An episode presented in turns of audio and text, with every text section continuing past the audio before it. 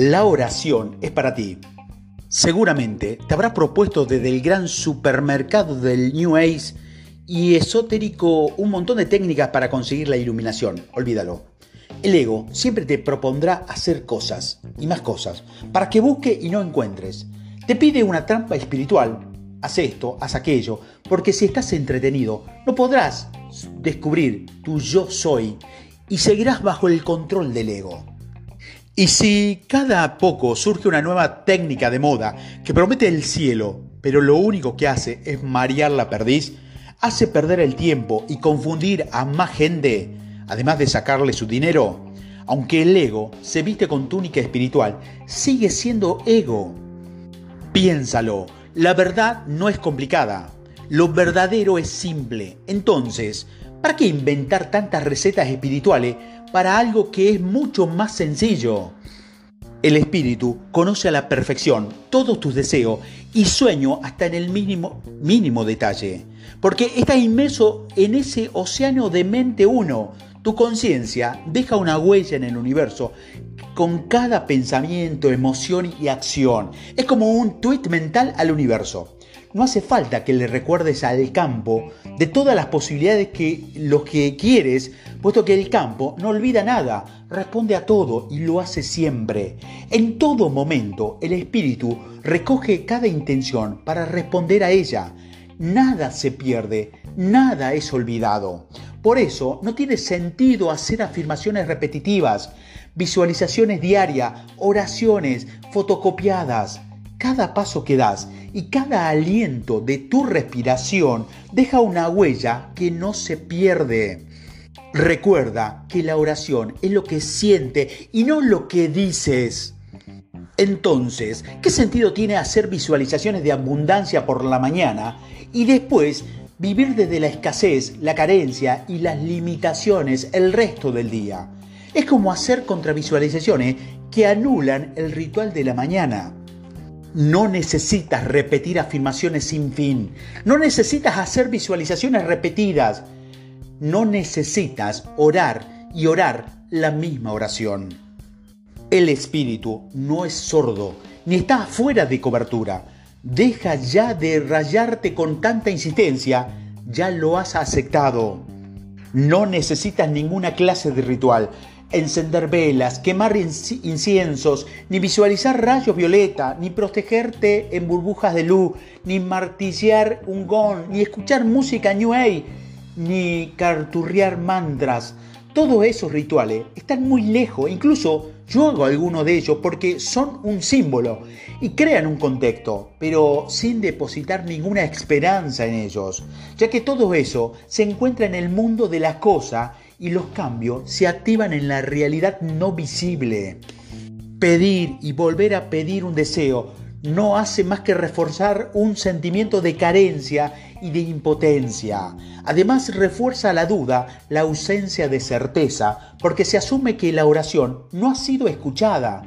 Si te sorprende repitiendo tu oración, debe ser porque cree que las anteriores veces no funcionó y así va a ser, pero no falló la oración, falló la duda. Acepta que lo único que hay que repetir es la elección de no volver a dudar. Cuando ores, cree que lo has recibido y lo tendrás. La única condición requerida es que creas que tu plegaria ya ha sido realizada. La conciencia, que crea universos, atiende a todos, escucha siempre, oye todo, nunca olvida, siempre ofrece una respuesta. Es por eso que no hace falta que vuelvas a pedir lo que ya has pedido antes. Toda intención tiene el poder de la manifestación y ocurrirá siempre que no se estropee con la duda y la incoherencia emocional. La duda cierra el flujo de las cosas que deseas. Sustituye la duda por la certeza de que eres la fuente de todo tu deseo y por lo tanto de ser cumplidos. Entrega tus necesidades y una sabiduría de poder inconcebible se hará cargo de ese momento, pero sin dudar en que no has decidido saltarlo por completo, tu ego lo retiene y desconfía. Mantenerse en el control de las cosas la estropea porque no permite que el curso normal de lo creativo haga su parte. El método de dejar ir es el método de no hacer nada. En todo caso, hay que dejar de hacer, lo cual es doblemente no hacer nada. Es hacer menos de menos para conseguir más y más. La oración verdadera se conduce ante las puertas mismas del autoconocimiento al umbral de la conciencia, el puente de tu divinidad interior. Lo que estoy tratando de expresar es que la oración no te servirá como moneda de cambio para conseguir un mejor empleo, una casa más bonita o más grande, una pareja ideal o una salud de hierro.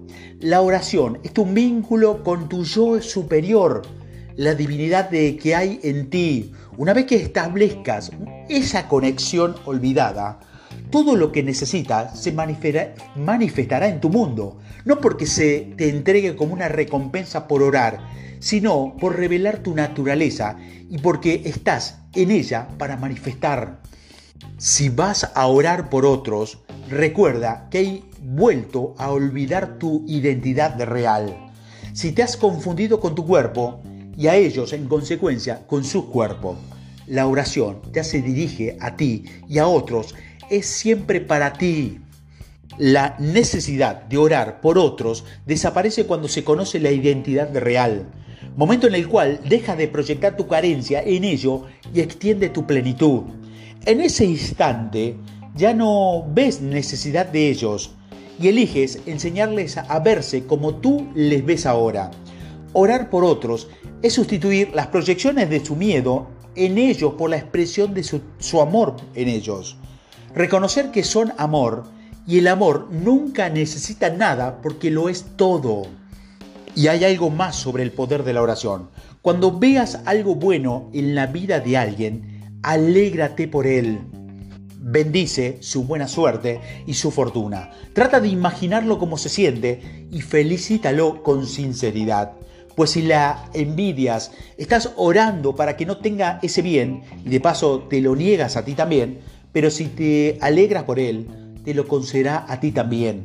Alégrate de su bien, imagina el sentimiento de su logro y ese sentimiento será la causa de que consigas eso mismo.